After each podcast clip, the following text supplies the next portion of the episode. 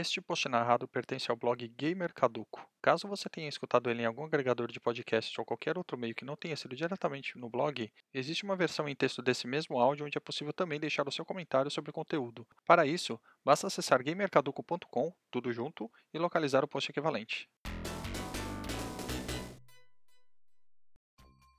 Olá, meus caros ouvintes, como estão? Em uma bela noite do passado, numa época em que eu tinha mais tempo disponível para fazer as coisas que eu queria, estava olhando uma lista de ROMs para Mega Drive em um site qualquer e me deparei com um nome no mínimo curioso: Dr. Robotnik's Min Bean Machine. Lembro que eu pensei alguma coisa do tipo: cara, que legal, um jogo sobre um antagonista do Sonic, deixa eu ver qual é que é. Baixei, esperei completar o download, lembrando que na época demorava um bocado, e assim que acabou eu coloquei no emulador para ver qual era. Senti uma leve decepção, pois não era bem o que eu estava esperando. Tratava-se de um quebra-cabeça estilo Columns, que, diga-se de passagem, é um jogo que eu sempre gostei bastante. Ou então estilo Tetris ou Dr. Mario, que eram as outras referências que eu tinha na época. Ainda assim, como eu falei, não era bem o que eu estava esperando. Até tentei dar uma chance e joguei um pouco, mas acabei cansando rápido. Anos mais tarde, descobri que o jogo na verdade é inspirado em outro jogo que havia sido publicado pela SEGA, que é o Puyo Puyo. E na época do texto desse post, descobri que ambos foram desenvolvidos pela mesma empresa. A grosso modo, Dr. Robotnik's Mimbi Bashini é uma versão ataque de Puyo Puyo, ou seja, basicamente é o mesmo jogo, só que sempre em modo versus. E ele pega emprestado tanto o vilão da principal série da SEGA, como seus robôs atrapalhados, que faziam parte da série animada As Aventuras de Sonic the Hedgehog. E essa é a grande desculpa para que o título entre aqui neste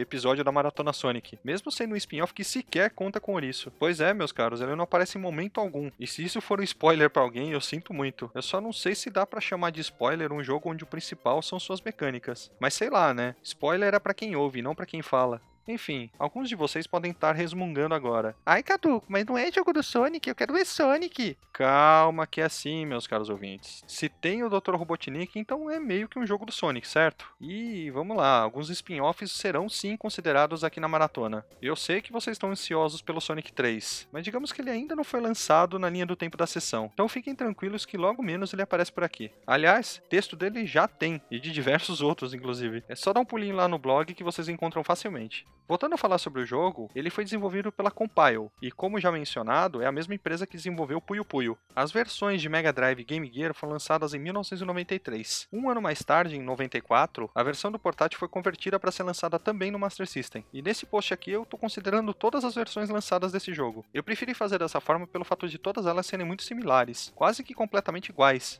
Eu já falo melhor disso. Não sei se a história interessa alguém, mas o maior vilão da série resolveu acabar com toda a diversão do planeta em uma das suas inúmeras tentativas de dominação mundial. Seu plano foi escravizar a população de Beanville, algo como Vila dos Feijões em tradução livre, e colocar todos os habitantes na Min Bean Machine, daí o nome do jogo, para transformá-los em pequenos robôs escravos. Faz sentido? Nenhum. Enfim, é só uma desculpa esfarrapada para enfiar personagens conhecidos em um jogo tipo Tetris, convenhamos. Só que diferentemente do clássico russo, o objetivo aqui é juntar quatro ou mais peças da mesma cor, seja em bloco de peças ou seja em linhas verticais, horizontais ou diagonais. Você sempre está enfrentando algum adversário no jogo, que no caso são os robôs criados pelo antagonista ou ele próprio. Blocos ou linhas de mais de quatro peças e combos de blocos ou linhas formam ataques de blocos sem cor cor, que enchem a tela do adversário e atrapalham suas ações. Esses blocos somem se as peças coloridas encostadas neles também foram removidas. Ou seja, parece fácil, né? Mas não é. Ao todo, são três estágios que devem ser batidos para que sejamos considerados vencedores. Os primeiros são bem fáceis, mas o caldo vai engrossando conforme a gente vai progredindo. E não é só a velocidade de queda das peças que aumenta, a inteligência artificial do adversário também evolui. Aliás, fala nisso, cada um dos robôs possui características próprias para fazer suas jogadas. Uns deles focam em juntar linhas grandes, outros ficam acumulando peças e tentando combos, enquanto outros tentam limpar a tela o mais depressa possível. E por aí vai. Isso tudo acaba deixando o jogo um pouco menos repetitivo, pois temos que pensar toda a estratégia estratégia cada vez que a gente avança uma fase para continuar avançando no jogo.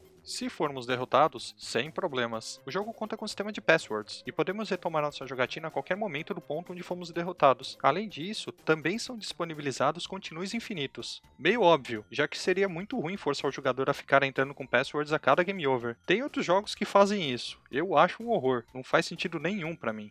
Como é de se esperar, os continues facilitam muito a vida de quem quer chegar ao fim do jogo. Com muitas derrotas e um pouco de paciência, é perfeitamente possível chegar nesse final. A coisa funciona ainda melhor se você estiver emulando em um portátil, que foi como eu joguei todas as três versões, mesmo tendo o cartucho pro Mega. Esse tipo de jogo combina muito com portáteis. Ou é a minha história com o Game Boy e Tetris que quer falar isso, né? Claro que sorte ajuda um bocado nesse jogo. Aconteceu de eu sair vitorioso em rodadas que eu tava quase sendo derrotado e encaixei aquela peça certa no lugar certo, na hora certa, e que acabou fazendo um combo gigantesco, atrapalhando muito a vida do oponente. Um detalhe legal de Dr. Robotnik's Min Bean Machine é que a imagem do adversário que está sendo enfrentado é interativa. Quando ele percebe que o jogador está indo mal na partida e prestes a ser derrotado, a expressão do robô muda para um rosto mais animado, como quem está aguardando a vitória próxima. Nesses casos, a música também muda, porém somente na versão de 16 bits. Ainda no Mega Drive, a imagem de cada um dos robôs e do próprio Dr. Robotnik não são estáticas, porém, nas versões de 8 bits elas são. A troca de imagem da cara do oponente também vale para quando a situação está invertida, ou seja, o oponente está prestes a ser derrotado. Os robôs fazem expressões um pouco mais cômicas, com caras tristes, desesperados, assustados e até suando. Eu nem sabia que robôs podiam suar. O Dr. Robotnik é um gênio, definitivamente.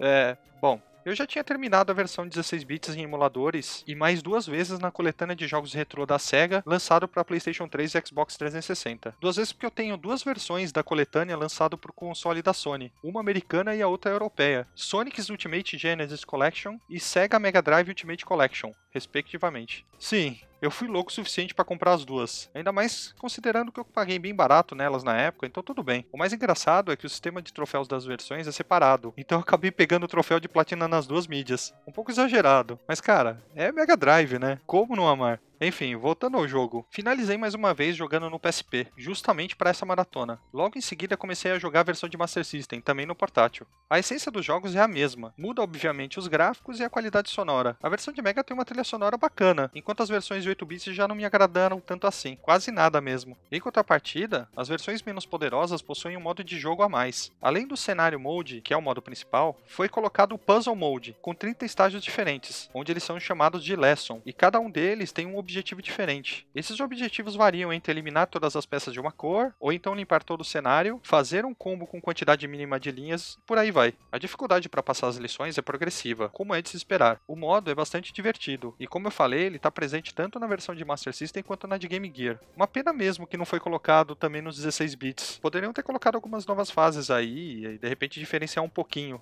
A movimentação das peças no geral é menos suave nos 8 bits do que na 16. E isso é uma coisa que me trouxe muita dificuldade nos estágios do cenário mode. A impressão que eu tive é que o botão não respondia com a mesma agilidade, mas tudo isso pode ser também algum tipo de problema na emulação. Não que chegue a estragar o jogo, mas dá uns momentos que dá aquela raivinha, sabe? Também é importante ressaltar que foi removida a opção de escolha de dificuldade tanto no Master quanto no Game Gear. Isso pode ter algum tipo de influência no que eu acabei de resmungar. Existem também diferenças entre as duas versões de 8 bits do jogo. Pelo que eu pude notar, são os seguintes seguintes: o cenário do jogo é um pouco diferente, existe uma pequena animação a mais entre as lessons no Puzzle Mode do Game Gear, e, por fim, a tela de créditos possui fundo de cor azul no portátil e preto no console de mesa. Eu tenho que admitir uma coisa: eu gostei muito da experiência de jogar todas as versões em sequência. Foi bacana identificar as particularidades de cada uma delas, a ponto de me empolgar a escrever o texto do post menos de uma semana depois que eu terminei tudo, algo que não estava sendo comum para mim quando o texto foi lançado. Mas isso prova o quanto que eu me diverti na experiência toda. Gente, é isso. Espero que tenham curtido mais esse post.